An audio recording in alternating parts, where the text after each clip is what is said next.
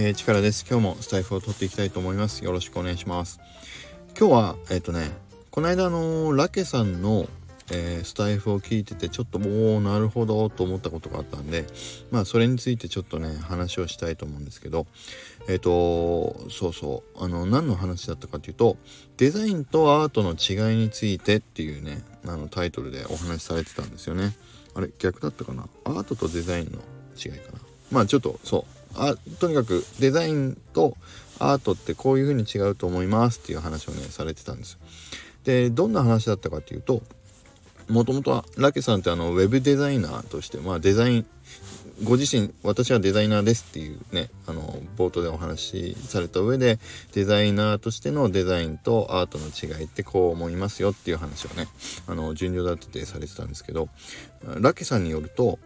デザイナーが作る、まあ、デザインというものは、えーと、その受け手見る人が何を見てどういうふうに感情や行動を動かしていってどこに誘導するっていうのを作り手が全部あの設計をしてその通りに、まあ、作り手と受け手っていうあの立場がそれぞれある上でお届けしていくものが、まあ、デザインであると。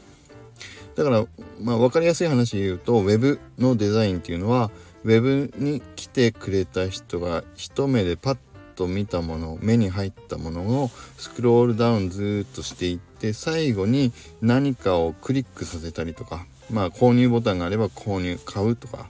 えっ、ー、と Discord に行くっていうボタンがあれば Discord に行くとかそこまでを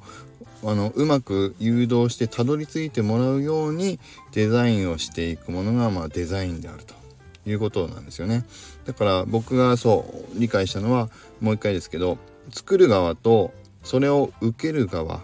で作る側の意図が反映されてその通りに動いてもらいたいという意思がはっきりしているものが、まあ、デザインであると。でそのその反面アートっていうのはどういうものかというとアートももちろんあのその作家さんクリエイターの皆さんの思いっていうのはそこの作品には乗るっていうのは、まあ前、前提ではあるんですけど必ずその通りに受け取ってもらわなきゃ困るっていうものではないっていうんですよ。だからえっとねそうデザインの場合は作り手の主観があってえーと、受け側は主観じゃなくて作り手の主観に沿って動いてもらうのがデザイン。でアートっていうのは作り手の主観もあって僕の感情をこう乗せてこの作品を作りましたっていう主観が作り手にもあるけれども受ける人見る人にとっても自分はこの作品を通じてこういう感情を受けましたとかこういう風なあな主観で自分も感じるものがありますよっていうね。だから作る側も見る側も全員がそれぞれの主観を持って楽しめばいいっていうのがアートですと。いうことをおっしゃってたんです。で僕ね実際それ聞いておおなるほどと思ったんですけどあの夏休みにえっ、ー、とね箱根美術館に行ったんですよ僕。そう家族でねあの奥さんと娘と3人で温泉旅行って言ってね箱根行ったんですけどその時に箱根美術館に行った時にあのねピカソのあの館みたいのがそこにあったんですよ。でピカソのあの絵画とかあの作品がいっぱい並んでるところでやっぱりね僕全然よくわかんないなーっていうのがやっぱ多くてうーんこれってどういうとこが素敵なんだろうってわかんなかったんだけどもそこになんかねえっ、ー、となんだっけなアナウンスがかかってたのか誰かがおっしゃってたのかな。まああのアートは自分が感じるままに感じればいいんですよ。って言ってたんですよね。だからしばらくぼーっと見てみると。で少し離れてみたりちょっと近づいてみたり。とにかくぼーっと眺めていくとなんかこれって自分好きだなとかなんかなんか感じるなっていうものがねポッと出てくると。でそれがあの自分がそのアートに対しての思思ってる主観であってそう自分がそういうふうに何かをなんだなんだっけな。そう何かを感じるままに楽しめばいいんですよって。だからアートを楽しむのに正解はないですって言ってたのかな。うん。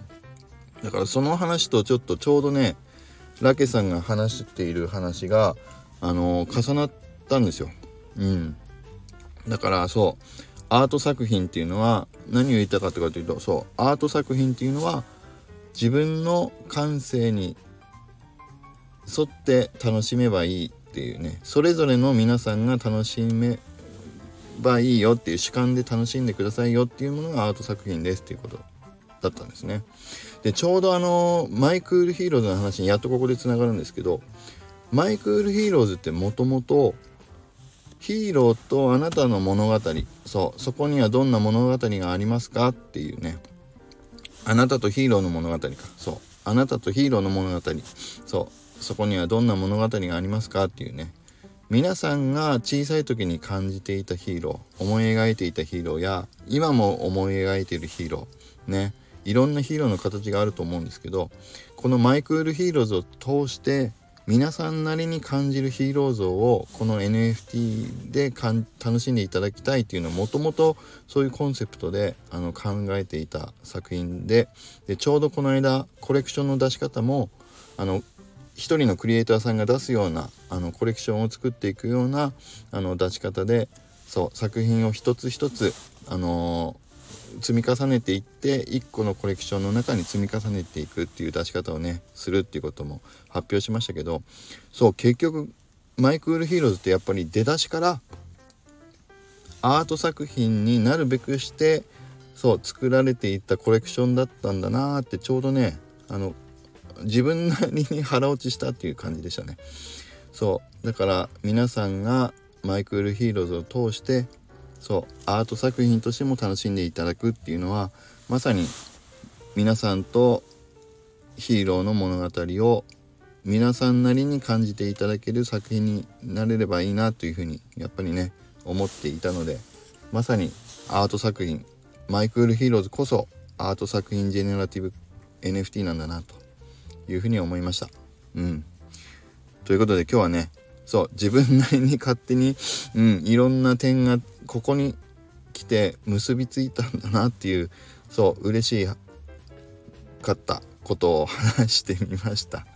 まあね、こんな話聞いててみんな楽しいのかな？僕なりに、そう、いろいろ悩んで、紆余曲折ね、しながらここまで来てる中で、おおこれか、これだったんだっていうふうに思ったっていう話を、うん、まあさせていただきました。まあね、たまには、皆さんには身がない話でも 僕には、そう、おおって思った話。ね、ちょっとさせていただいてもいい、ね、まあいいでしょう。許してください。そうそう、そう、うわこういうことだったんだなーっていうふうに思いました。うん。そう、そうです。だからマイクルヒーローズはアート系ジェネラティブ NFT なので正解はないです。ね。だからこういう楽しみ方をしてくださいっていう正解はないので皆さんなりのヒーロー像を感じていただければと思います。で最近ねあのマイクルヒーローズのチャンネルの方でタクシさんが書いてくれてる書のあの字を、えーと出しながらこの書は誰のどのヒーローを想像して書いていただいたものでしょうかクイズみたいなのねやってみてるんですよ。うん、で今のところまあパッと見てこのヒーローじゃないのって分かりやすいものからちょっと出していってるんでほぼほぼ大多数はどれかのヒーローによるんですけどやっぱり中にはねえーと、自分はこう感じたっていう違うキャラのヒーロー像を感じたっていう方もいらっしゃってやっぱりそれこそがこのアート作品だっていうことだと思います。そう。だからあの書も含めてマイクール・ヒーローズのねキャラクターも含めて皆さんなりに感じる感じ方で是非お楽しみいただける作品になれればいいなというふうに思っています。うん。なんかうまくしまったかな？はいということでねマイクル・ヒーローズはアート系ジェネラティブ NFT としてうんあの立ち上げていね来たし立ち上げて きたしって言っちゃった。立ち上げていねいきたいと思うので、うん、引き続き皆さんの応援をよろしくお願いします。はいそれでは今日は以上にしたいと思います。それではまた今日も良い一日を。